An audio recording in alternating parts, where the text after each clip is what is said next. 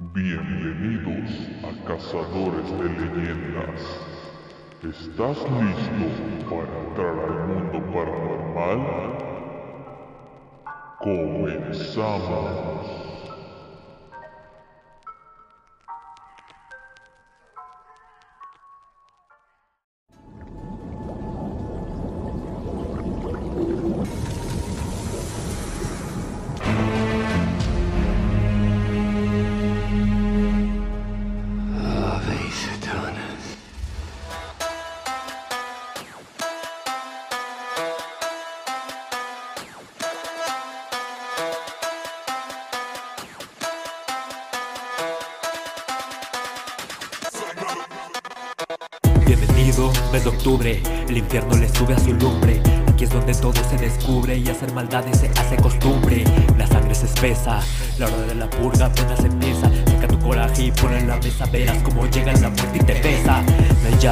Anticristo cuando haces tu rezo, fácil resisto. En cualquier momento despisto, no saben cómo soy, pero saben que existo.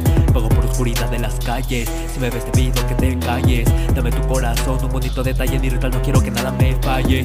Bendito Halloween, noche 31. De la maldición no se salva ni uno. Sabías que pasaría, esto no es nada inoportuno. La hora del apocalipsis se te acabará tu turno. Mente psicópata en un cuerpo adolescente, lo etiquetan como un simple delincuente. Los creyentes me sienten tan ardiente, pero para otros piensan que esto es decadente. Explosiones de bombas nucleares, incluso perdieron tus míticos guardianes. Tienes miedo y se siente, quiero que declares que toda la humanidad finaliza sus planes. Soy el chico de la satánica profecía, nacido entre la muerte y la vida. De pequeño sabía que la vida extinguiría, gobernando el mundo, así mi meta cumplida. Vístete de negro y visitemos un panteón. Sé que está en el patio de una mansión. La boca del infierno no es ninguna ficción, es donde proviene toda esta maldición. Sabes que tu alma condenaría si un trato con mi padre adquirías. No es un mago que tres deseos concedía. Hay que pagar a las malas todas las brujerías. No soy aliado, nada me importa. Solo pienso en mí porque nadie me exhorta. No manipulo a las personas ni cómo se comportan. Solo veo mis intereses y lo que me aportan. Con una mano puedo mutilar tu cerebro. Lo más fácil en tu pecho, dejar un hueco. No soy tú igual. Esta noche no me llames bro. Soy el médico que te va a dejar muy seco. Condenar humanos mi tarea favorita. Y por hacer maldad te veré con cara bonita. Tenemos cita, vente que la casa invita. Bailemos mientras que la pena grita.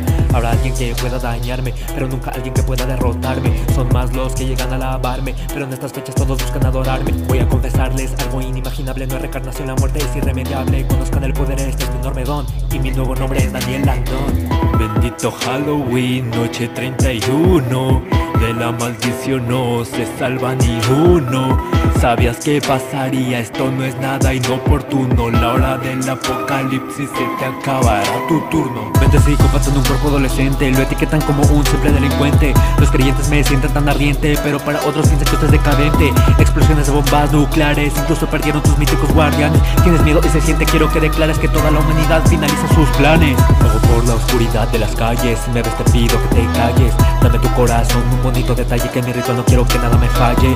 Me llaman el anticristo cuando haces tu rezo, fácil resisto. En cualquier momento despisto, nadie sabe cómo soy, pero saben que existo. My name is Michael Langdon, and I am the Antichrist.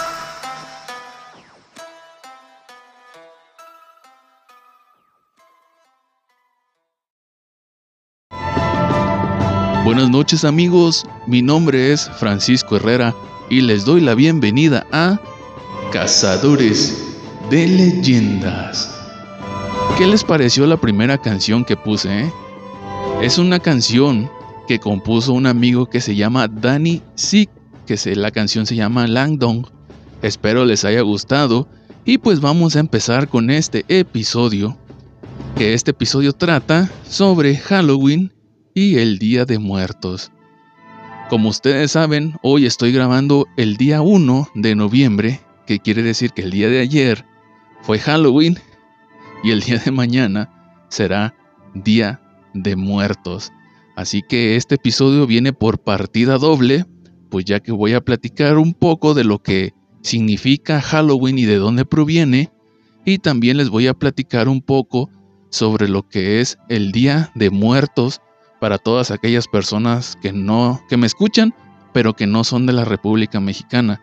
Así que les voy a más o menos impartir un poquito de lo que he investigado y pues espero eh, sea de su agrado. Antes de empezar, porque primero voy a empezar con Halloween, quiero que escuchen la música que tengo de fondo.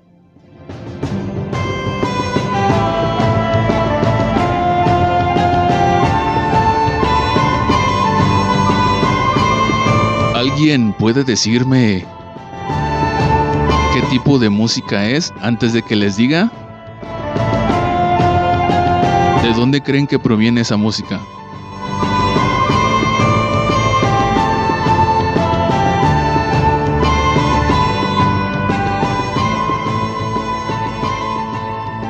Pues para los que le atinaron, qué bueno, y para los que no, se los voy a decir. Esta música es de origen celta. Para algunos que saben, pues eh, la comunidad celta pues viene de Irlanda. ¿Y por qué les comento sobre esta música? Porque todo tiene un significado. Así es, y voy a empezar con el tema de Halloween. Halloween es una contracción de la palabra All Hallows Eve, que significa víspera de todos los santos, también conocida como la Noche de Brujas. Es una fiesta de origen pagano que se celebra el 31 de octubre y cuyas raíces provienen de un antiguo festival celta de hace más de 3.000 años conocido como Samhain, que significa fin del verano que es, que de el irlandés antiguo. ¿Ya vieron? ¿Ya vieron por qué la música céltica? Porque Halloween viene de una tradición de origen celta. Entonces pues dije, pues vamos a ponerle una musiquilla céltica para que se escuche mamalón este rollo. Pero ustedes díganme, ¿cuál es el origen de Halloween? Porque todos conocemos Halloween ahorita, pero ustedes se pueden imaginar qué era Halloween antes. Actualmente es un día de disfraces dulces que se celebra entre niños y jóvenes, pero sus orígenes pues no son tan alegres como lo conocemos hoy, ¿no? De que hay fiestas, música y todo ese rollo.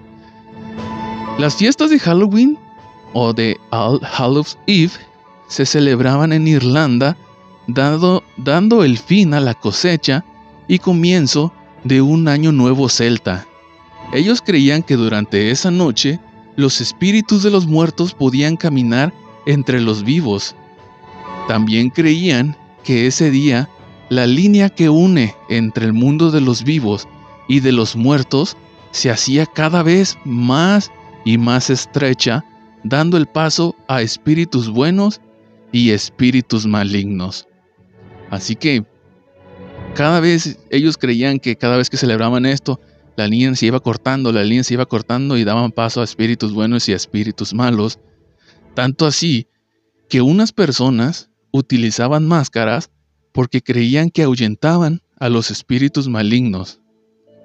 Todo esto, todo esto que les estoy contando, cambió, cambió completamente el significado, cambió, pues como todas las tradiciones, ¿no? Van evolucionando ya sea para bien o sea para mal, pero siempre van evolucionando y esto cambió cuando llegó la invasión romana a tierras célticas.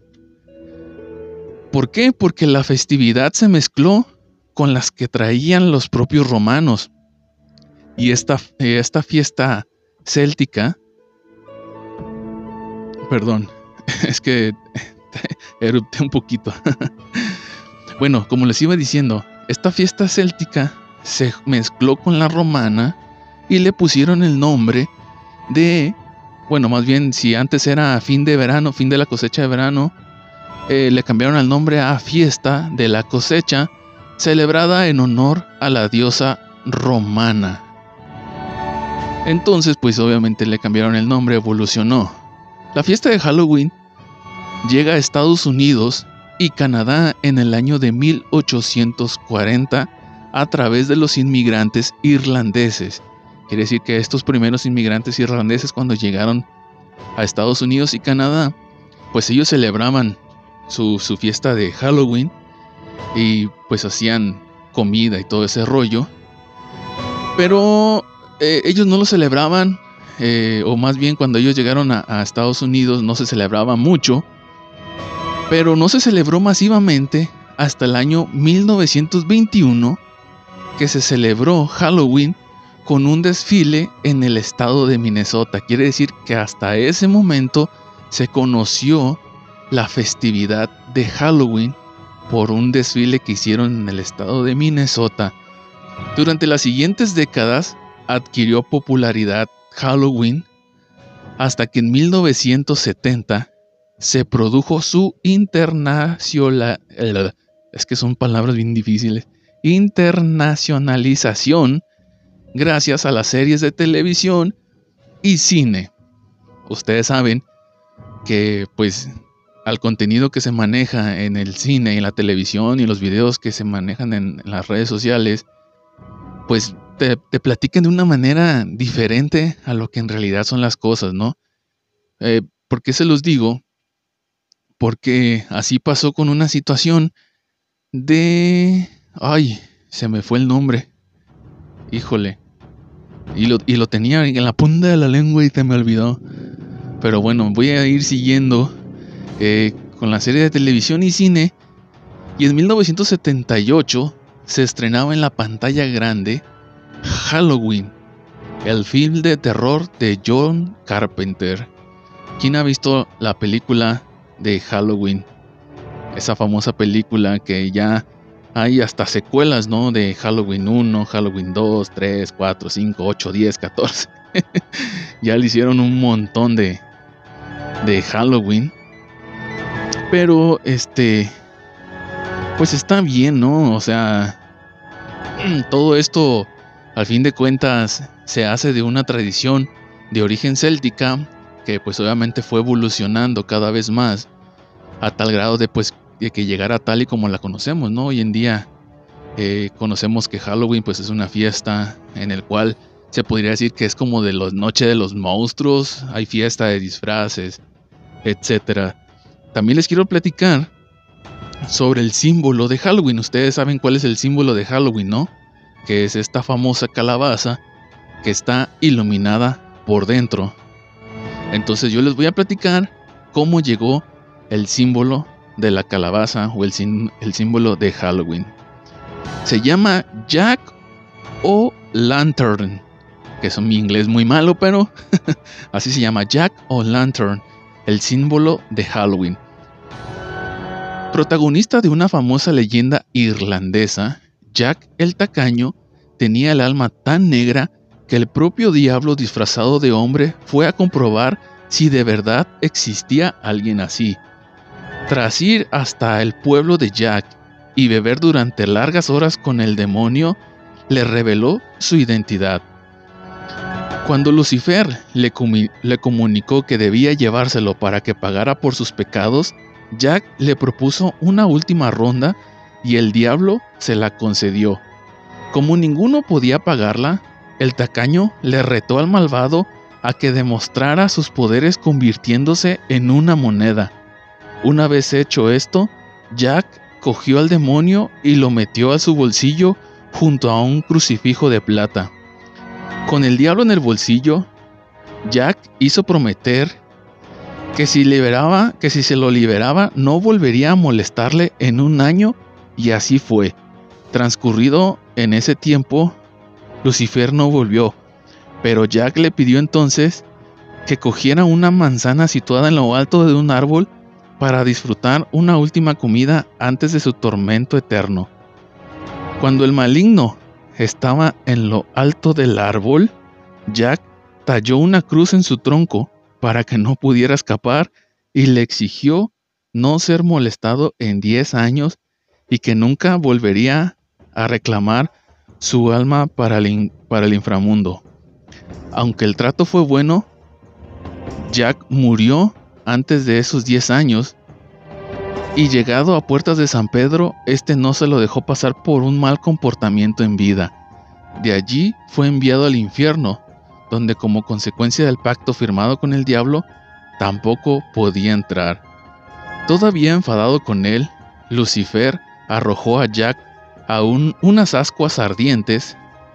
Unas ascuas es como, como unas llamaradas que el granjero atrapó con un nabo hueco que usó como linterna, condenado a deambular por los caminos entre los reinos del bien y el mal y sin una luz más que la linterna que él ya traía. Jack el tacaño empezó a ser conocido como Jack el de la linterna o Jack, Jack of the Lantern, abreviado de Jack o Lantern.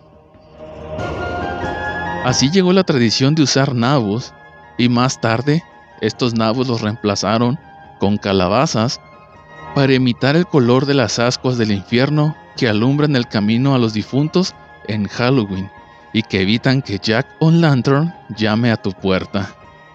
Así que, ¿qué les pareció esta, esta pequeña historia de Jack of Lantern, que es pues el símbolo de Halloween? Que como ustedes acaban de escuchar, al principio no eran calabazas, sino que era un nabo que es como tipo rábanos gigantes. O bueno, yo así los conozco, no sé si en realidad sean eso. Pero después fueron suplantadas por calabazas y pues como ustedes lo vieron, esto simbolizaba el ahuyento de, de los demonios, ¿no? Y que este personaje no, no tocara tu puerta. También les quiero platicar de dónde surgió el, el truco o trato. Según una leyenda popular celta, la noche de Halloween podían vagar por la tierra, además de los espíritus de los muertos, toda clase de entes de los reinos espirituales. Entre todos ellos existía uno especialmente malvado llamado Jack O'Lantern, que ya lo hemos escuchado, que iba por las, por las casas pidiendo truco o trato. Según la tradición, lo mejor era hacer trato sin importar lo que costase, con tal de no caer en su truco, que consistía en maldecir la casa y a sus habitantes que sufrían toda clase de infortunios de ese momento.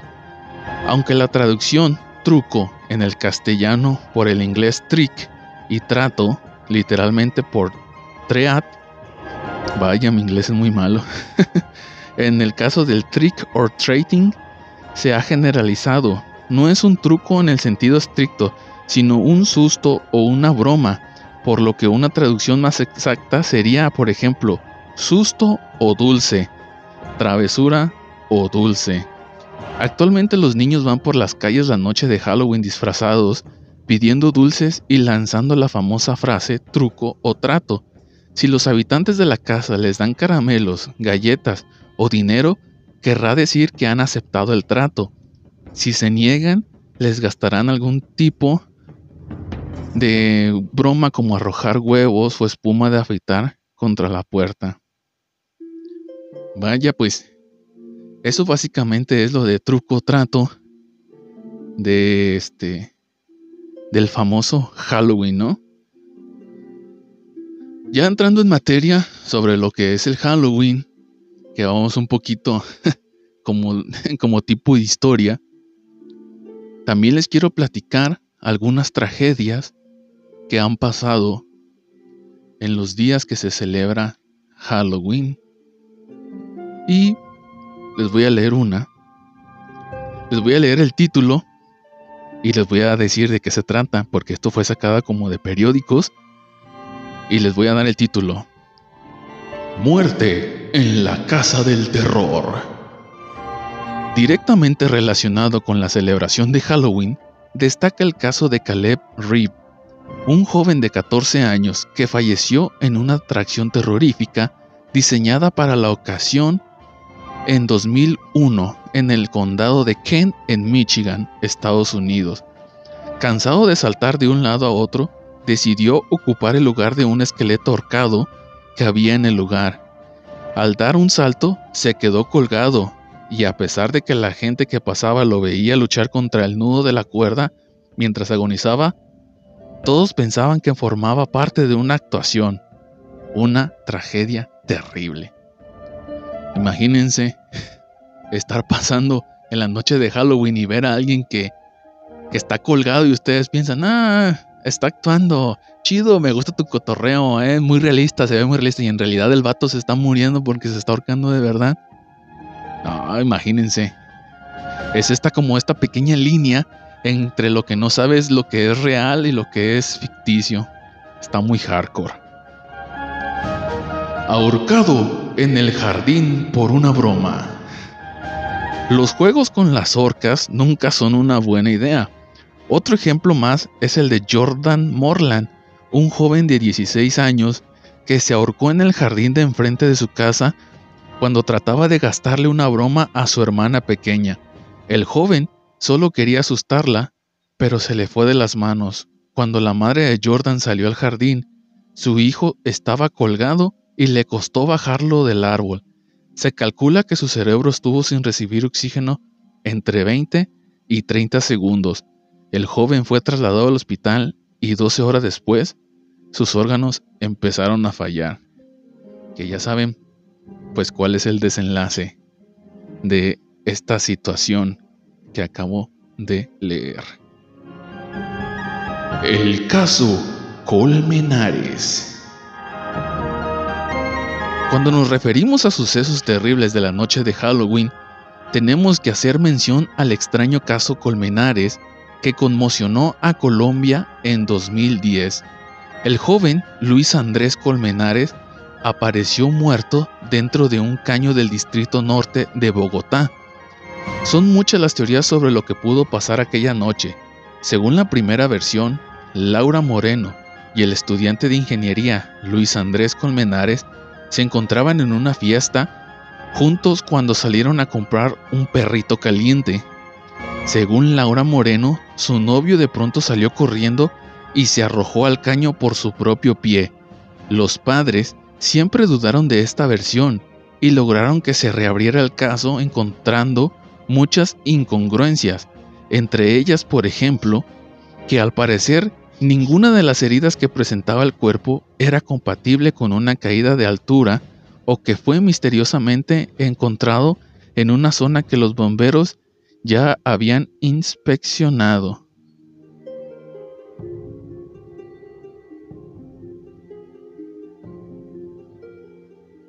Así que, básicamente, lo que nos quiere decir aquí es de que todo, que después de salir de esas fiestas, que salió corriendo y se aventó, pues no, no, no concordaban con que era cierto lo que había pasado.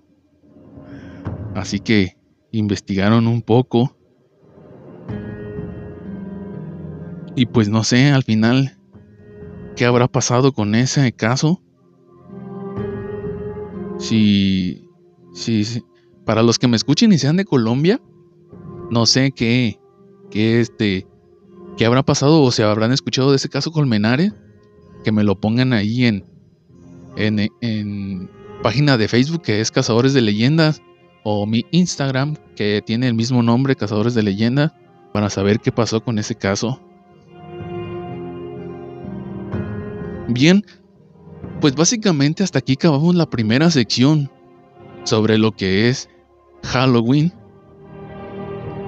Y pues esto es un poco de historia de Halloween y de dónde provienen. Hoy en día conocemos a Halloween de manera distinta porque pues obviamente ya para este tiempo conocemos las redes sociales, los videos que se presentan en internet y todo eso. Entonces básicamente yo les voy a dar una interpretación de para mí lo que es Halloween. Halloween pues es como una fiesta eh, para monstruos porque pues así te lo han dado a entender, ¿no? Como, obviamente te venden los disfraces de, de Halloween de Jack el Destripador, de Freddy Krueger, de Chucky, etcétera, ¿no? Pero hoy en día, eh, no sé eh, se esperan un año para Halloween, porque de donde yo soy, cuando llega Halloween, se refiere nada más a fiestas. No, es lo que más, más se proyecta en lo que es las, las festividades de Halloween, que es que los antros estén abarrotados de gente, de las cuales se disfrazan, hacen sus concursos de disfraces, que a ver quién es el más chido, que al más chido le vamos a dar una botella de tequila, a lo mejor una botella de, de buchanas, dijeran por ahí un matarratas. Pero básicamente Halloween en nuestra, eh, bueno, donde yo soy, básicamente es eso, ¿no? Fiestas. Aunque déjenme decirles que el día de ayer, que fue el Día de Muertos, yo estaba haciendo un live para la página de Cazadores de Leyendas y estaba escuchando por ahí algunos niños que empezaban a, hacer sus sus este cantadas de Halloween que más o menos decían así. Queremos Halloween. Queremos Halloween. Si no nos dan dinero, le hacemos cochinero. Si sí nos dan dinero, le hacemos el aseo. Dulce truco. Más o menos era algo así. no lo sé. Pero yo creo que, como dice aquí en lo que les acabo de leer, Estados Unidos se ha vuelto como la capital del Halloween cuando realmente viene desde, desde tierras europeas, ¿no? Desde que es una celebración céltica. Y al final, pues el mundo del cine ha transformado esto como, como que ya es de Estados Unidos. Y yo creo que cada día o cada año que pase nos va a estar invadiendo más la cultura de Halloween. Porque pues nosotros los mexicanos tenemos una, una celebración no parecida pero sí este que celebran a los muertos, ¿no? Y básicamente Día de Muertos y Halloween a lo mejor se pueden relacionar con la cuestión de la muerte, pero no en el mismo sentido. Así que, ¿qué pasará en los años que vienen? No lo sé. Probablemente después terminemos festejando Halloween y no el Día de Muertos. Aunque la tradición del Día de Muertos es más fuerte que la tradición de Halloween. No lo sé. No sé qué pensar. Ya veremos qué pasa en algunos años. Así que vamos a dar por terminada esta sección de Halloween y vamos a empezar con la sección del Día de Muertos.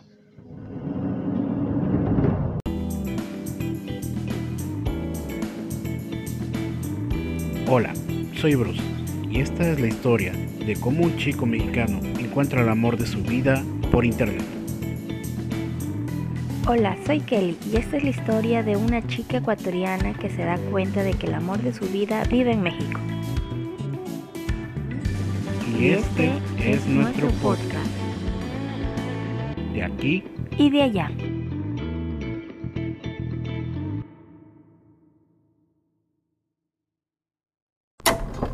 Este es un podcast más que nadie pidió. Y si te preguntas de qué va esto, pues realmente es que es un poco de todo. Tenemos tres segmentos divididos en temas. Están los cotidianos, los censurados y los que son experiencias propias. En ocasiones acompañados y otras veces simplemente solos. Prepárate, que estás a punto de escuchar Historias relatadas.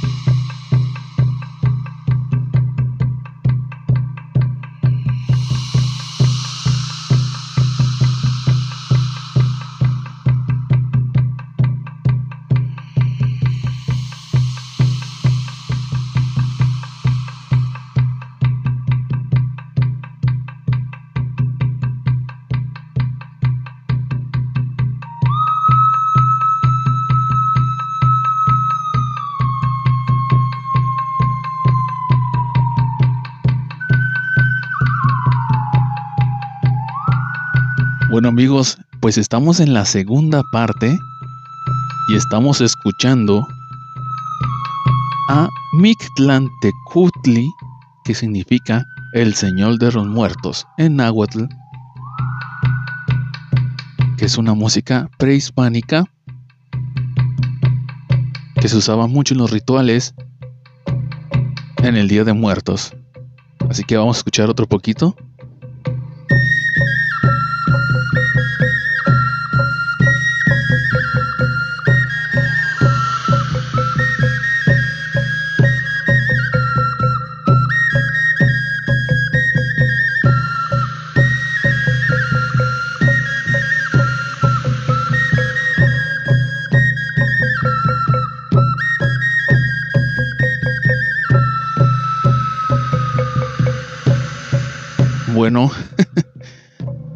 Día de Muertos Su origen se remonta a las culturas mesoamericanas que habitaban el territorio mexicano antes de la llegada de los españoles, como las etnias mexica, maya, mixteca, texcocana, zapoteca, tlaxcalteca y totonaca. Originalmente, según el calendario mixteca, se celebraba durante el noveno mes del año solar. La pervivencia de esta tradición, luego de la llegada de los colonizadores y el proceso de evangelización, se explica en la función sincrética de la tradición mesoamericana con la católica. De allí que el calendario coincida con las festividades de la cristianidad como el Día de Todos los Santos y el primero de noviembre y el Día de los Fieles Difuntos que es el día 2 del mismo mes. El ritual tiene como objeto honrar y celebrar la vida de los antepasados, de los muertos queridos y de los muertos ejemplares. En este, en este sentido, se los regala con todo tipo de ofrendas y se levanta un altar en su memoria dentro de las casas. Como tal, el Día de Muertos es un día de recogimiento y oración, pero también de fiesta. Se celebra la memoria y la presencia de los muertos familiares, que ese día regresan a casa para estar con sus parientes y para nutrirse de las ofrendas que se les ha dedicado. Pues bien, eh, actualmente la festividad es considerada por la UNESCO como Patrimonio Cultural Inmaterial de la Humanidad y es tenida por los mexicanos como el símbolo de su identidad nacional. Esta tradición además puede encontrarse en otros países centroamericanos, así como algunas comunidades de Estados Unidos donde hay grandes poblaciones de, comunidad mexicana. Eh, pues ya leímos un poquito de lo que es el Día de Muertos y en una investigación que yo hice sobre el Día de Muertos, básicamente eh, dice que nuestros antepasados antes celebraban a los muertos o los recordaban de tal forma que lo hacían como lo, hacen hoy en día en las tradiciones de México. Ponían altares y pues le ponían eh, pues la comida que más les gustaba, nada más que ellos lo hacían en el noveno mes del año, que más o menos vendría siendo como septiembre, si es septiembre, lo hacían en el noveno mes. Pero cuando llegaron los españoles, que según yo tengo entendido en lo que yo investigué más o menos, que yo me acuerdo, que eran los monjes franciscanos los que llegaron a implementar como de que, ok, ustedes tienen una celebración del Día de Muertos, nosotros también, pues ¿por qué no la hacemos una? Inge su madre, ¿no? Que sea tal día. Entonces, ese tal día, pues se, se juntó, ¿no? El día primero de noviembre como el Día de Todos los Santos, que es el día de hoy, y el Día de los Fieles Difuntos, que es el día de mañana. Y obviamente, pues todos los que somos de México ya conocemos lo que es el Día de Muertos, ¿no? La tradición que conlleva el Día de Muertos, que en muchos, en muchos estados, en muchos lugares también, en muchas casas, pues se hace este altar de muertos en el cual el altar se le ponen cosas que eran como eh, importantes para el difunto. En este caso, su comida favorita, la ropa que más les gustaba usar, algunos eh, artículos de uso personal como sombreros, zapatos, eh, guaraches, no sé, etcétera, ¿no? Pero cada cosa que tiene el altar de muertos tiene su significado también. No es como ponerle eh, por ejemplo, no, sí, por ejemplo, las cosas que le gustaba y todo eso, pero también tiene que ver con poner cosas que tengan que ver con el altar de muertos, como la sal, el por qué las flores tienen que ser de cempasúchil, el por qué el color morado eh, y cosas así. Entonces vamos a tratar de ver un poquito eh, sobre eso, sobre qué se le ponen en altar de muertos y qué significa cada cosa que está ahí. Eh, vamos a platicar primero un poquito sobre cu- cuándo empiezan las festividades de, del, del Día de Muertos.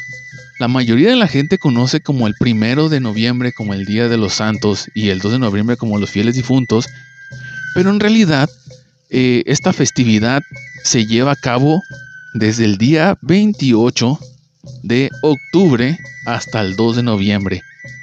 ¿Por qué desde el 28 de octubre? Pues bien, desde este día se empieza a hacer un altar de muertos, pero también es, es como que muy comunitario, ¿no? O sea, no solamente celebramos a la vida, o más bien a la muerte, a la memoria de los difuntos, que ya se nos adelantaron el camino, sino que también ponemos altar y también celebramos a las memorias de aquellas personas que, que no están, pero que tampoco tienen un altar de muertos. Así que les voy a leer más o menos eh, de qué se viene o de qué se trata este rollo y de por qué se empieza desde el 28 de octubre.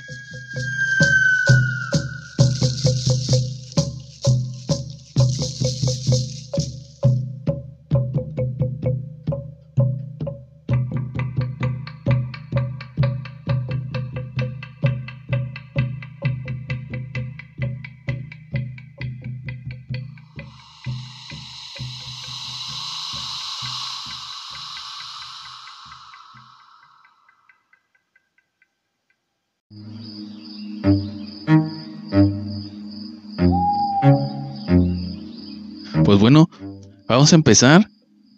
En algunos lugares de México, el 28 se destina a quienes fallecieron a causa de un accidente o de manera trágica. El 29 está dedicado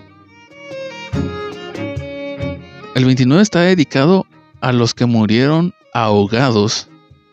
El 30 y el 31 se espera la llegada de las almas de los limbos de niños que fallecieron sin haber sido bautizados y a los olvidados que no tienen familia que los recuerden. El primero de noviembre es el día de los niños muertos y el 2 el de los muertos adultos. Entonces básicamente, eh, como les digo, esta tradición de la festividad del Día de Muertos pues se, empieza a celebrar desde el 28 de octubre porque le hacen este tipo de memorias a estas personas que, que como estábamos platicando aquí, que son de los que fallecieron a causa de accidentes, a los ahogados, pr- prácticamente con el altar de muertos que es como una forma de interceder a esas personas que llegan aquí a, a nuestro plano terrenal, porque básicamente la idea de un altar de muertos es de que los, nuestros difuntos Nuestros seres queridos nos visitan a nosotros para pasar ese día junto con nosotros y disfrutar de todas aquellas comidas, aquellos platillos que a ellos les gustaban junto con nosotros, porque según ese día se les tiene permitido venir y visitar este plano terrenal. Según una de las creencias que tiene la gente, la tradición indica que los muertos llegan cada 12 horas entre el 28 de octubre y el 2 de noviembre. Quiere decir que cada 12 horas eh, los, muertos o los difuntos visitan, visitan los altares de muertos, ¿no? ¿Y cómo decir, cómo van a decir, ah, pues cómo, cómo van a llegar los altares de muertos? Porque los altares de muertos, para los que son de México, ya lo saben, para los que no, se los voy a decir. En los altares de muertos hay un símbolo que es una vela que se pone en el altar de muertos y esa vela significa la luz que guía el camino y también pues un camino de flores de cempasúchil que guían hacia el altar, ¿no? Y obviamente si tú le tienes una ofrenda a estas a estas este, estos espíritus que están en busca de, de comida, de todo este de agua y obviamente si nosotros lo hacemos con la intención de, de, de rendir memoria a aquellas personas que fueron accidentadas, que murieron de manera trágica, pues ahí van a encontrar un poquito de, de comida y todo eso, ¿no? Así que ahorita en este momento vamos a hablar un poquito sobre el altar de muertos y qué es lo que lleva el altar de muertos y qué significa cada cosa. Así que vamos a empezar por decir que el altar de muertos es un ritual colorido donde el individuo y la comunidad están representados con su dádiva, que es un acto sagrado pero también puede ser profano La tradición popular es la simbiosis de la devoción sagrada y de la práctica profana. Ofrendar en el Día de Muertos es compartir con los difuntos el pan, la sal, las frutas, los manjares culinarios, el agua y si son adultos, el vino. Ofrendar es estar cerca de nuestros muertos para dialogar con su recuerdo, la vida. La ofrenda es el reencuentro con un ritual que convoca la memoria. La ofrenda de muertos debe tener varios elementos esenciales. Si faltara uno de ellos, se pierde, aunque no del todo, el encanto espiritual que rodea a este patrimonio religioso. Los elementos imprescindibles para recibir a las ánimas. Cada uno de los siguientes elementos encierra su propia historia, tradición, poesía y más que nada, misticismo. Empezamos con el agua. La fuente de la vida, bueno, el agua significa la fuente de la vida se ofrece a las ánimas para que mitiguen su sed después de su largo recorrido y para que fortalezcan su regreso. En algunas culturas simboliza la pureza del alma. Después vamos a pasar con la sal, que la sal significa que es el elemento de purificación. Sirve para que el cuerpo no se corrompa en su viaje de ida y vuelta para el siguiente año. Velas y veladoras. Algunos mexicanos utilizaban rajas de ocote. En la actualidad se usa el cirio en sus diferentes formas, velas, veladoras o ceras. La flama que producen significa la luz, la fe, la esperanza. Es guía con su flama titilante para que las ánimas puedan llegar a sus antiguos lugares y alumbrar el regreso a su morada. En varias comunidades indígenas, cada vela representa un difunto, es decir, el número de veladoras que tendrá el altar dependerá de las almas de que quiera recibir la familia. Si los cirios o los candeleros son morados, es señal de duelo, y si se ponen cuatro de estos en cruz, representan los cuatro puntos cardinales, de manera que el ánima pueda orientarse hasta encontrar su camino a casa. Copal e incienso. El copal era ofrecido por los indígenas a sus dioses, ya que el incienso aún no se conocía. Este llegó con los españoles. Es el elemento que sublima la oración o alabanza. Fragancia de reverencia. Se utiliza para limpiar al lugar de los malos espíritus y así el alma pueda entrar a su casa sin ningún peligro. Las flores son símbolo de la festividad por sus colores y estelas aromáticas adornan y armonizan el lugar durante la estancia del ánima, la cual al marcharse se irá contenta.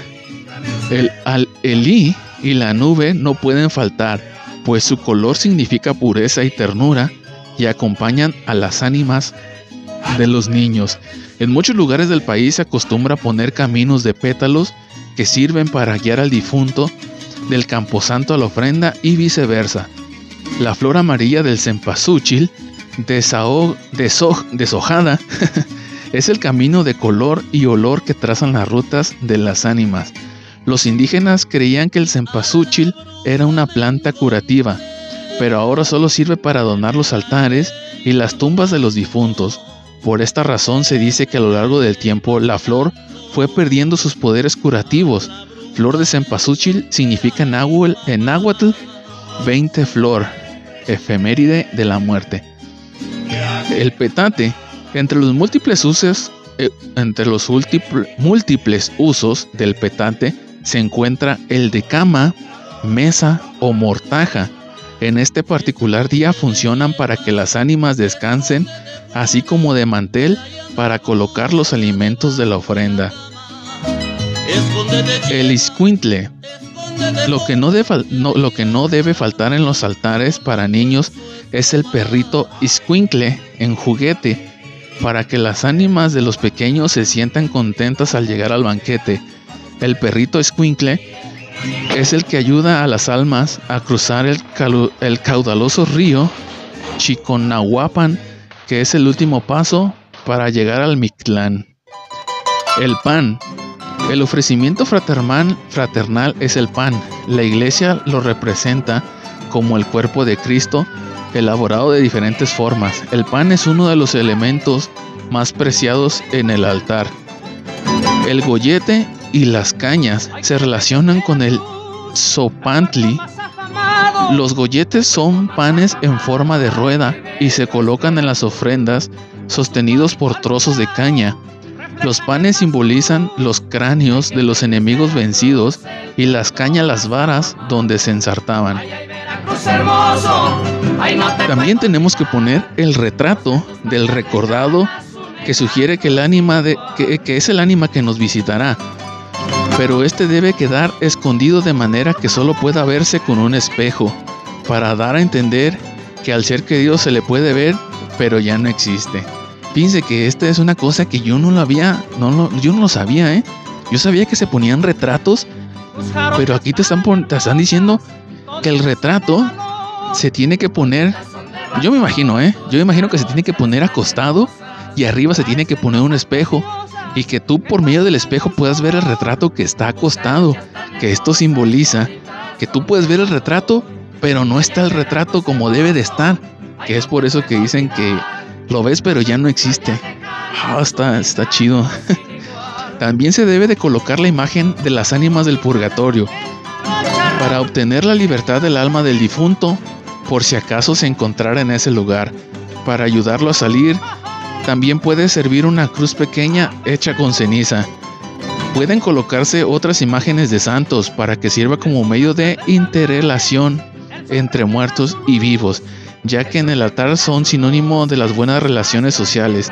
Además simbolizan la paz en el hogar y la firme aceptación de compartir los alimentos como las manzanas que representa la sangre y la amabilidad a través de la calabaza en dulce de tacha.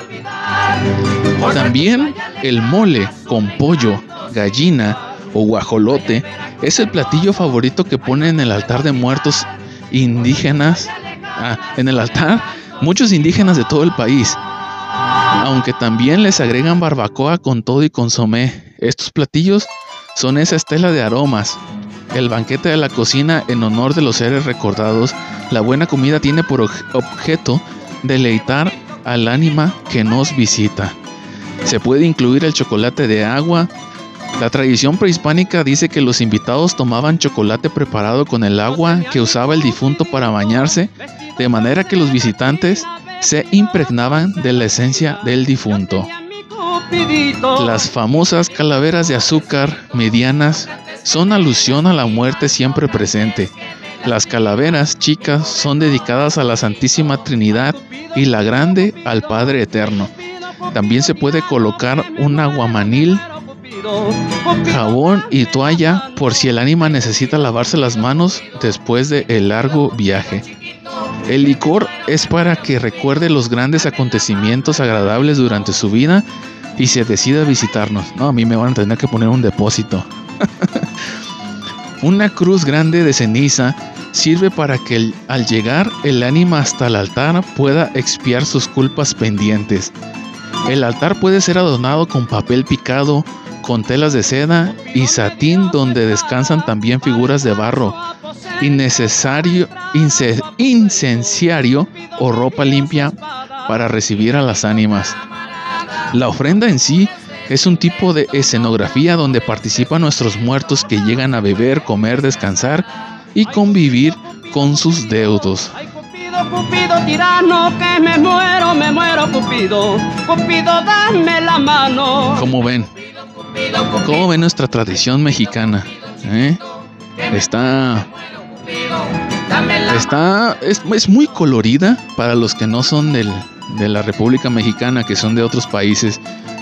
La bueno, la el altar de muertos es muy conocido en todo el mundo, también es muy celebrado y también este es muy colorido y tiene un significado muy importante que es la convivencia con nuestro ser difunto o nuestro ser querido que ya está muerto, en el cual nosotros creemos que nos visitan ese día para estar junto con nosotros y poder hacerlo como un día de fiesta eh, como que si todo estuviera normal, ¿no? Como que si ellos estuvieran aquí, estar platicando con ellos, darle de comer lo que a ellos les gustaba, compartir la comida junto con ellos y pues obviamente lo que estábamos platicando hace unos momentos, ¿no? También ofrecer comida, eh, agua a todas aquellas almas que por, que por una u otra, otra cosa no tienen dónde llegar, entonces llegan a, la, a los altares de, de muertos de otras familias y pues obviamente se les deja un presente para que ellos también puedan disfrutar de este día tan especial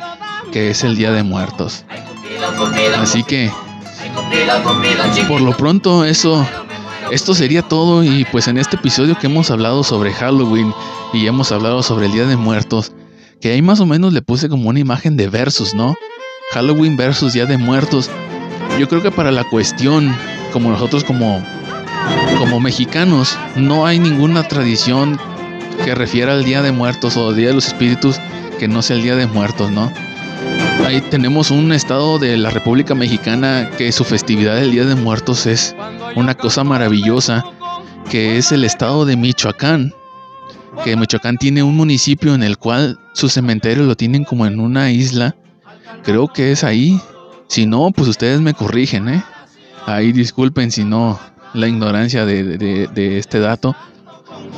Pero ellos visitan ahí y se quedan a dormir en la noche en el panteón y visitan a sus difuntos y, la verdad está, está muy chido. Eh, pues como les comentaba también, año con año, la tradición, bueno, la festividad de Halloween nos va, nos va poco a poco comiendo o poco a poco se va apropiando de lo que es las tradiciones de México, pero yo siento que a pesar de lo que, de lo que se pasen, los años que pasen, eh, el Día de Muertos nunca dejará de ser el Día de Muertos mientras lo sigamos celebrando. Y mientras no demos cabida a tradiciones como Halloween, en el cual pues obviamente los jóvenes los esperan el día de Halloween porque pues significa día de fiesta, alcoholizarse, sacar disfraces, eh, poco usuales y, etcétera, ¿no? Pero espero que, que en años que vengan sí lo celebren, pero que no sea como que, que sea lo más esperado del año, sino que también le den prioridad a lo que es el Día de Muertos, lo que significa, las tradiciones que hay. Eh, por aquí donde yo, bueno, de aquí donde yo soy, nomás porque este año pues la pandemia no lo ha permitido, pero hay una calzada que va directo a un panteón en el cual toda esa calzada de 500 metros o más se llena de puros altares de muertos y hay eh, festividades culturales que hacen alusión a la muerte, ¿no? Eh, hay grupos que presentan música folclórica, bailables y todos están pintados de catrinas, de catrinas y de muertos, así que pues está, está la verdad está muy chida la celebración de, del Día de Muertos. Pero no sé ustedes, los que me están escuchando, no sé qué celebración ustedes prefieran más, si el día de Halloween o el día de muertos.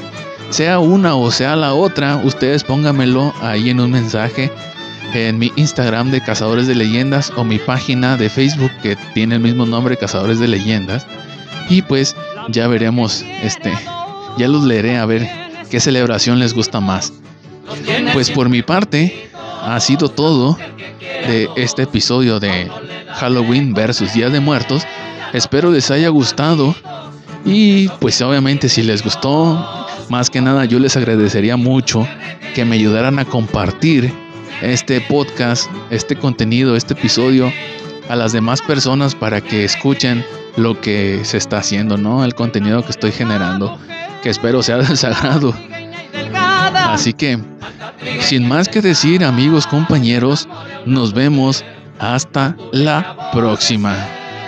Me salió muy descarada, parecía puerta de hotel, que a todos les daba entrada, que reque, que reque, que reque, que reque. La mujer que tuvo amores no casada. No debe de ser casada la mujer que tuvo amores, porque dicen los doctores que de la vida pasada, que de la vida pasada le quedan los borradores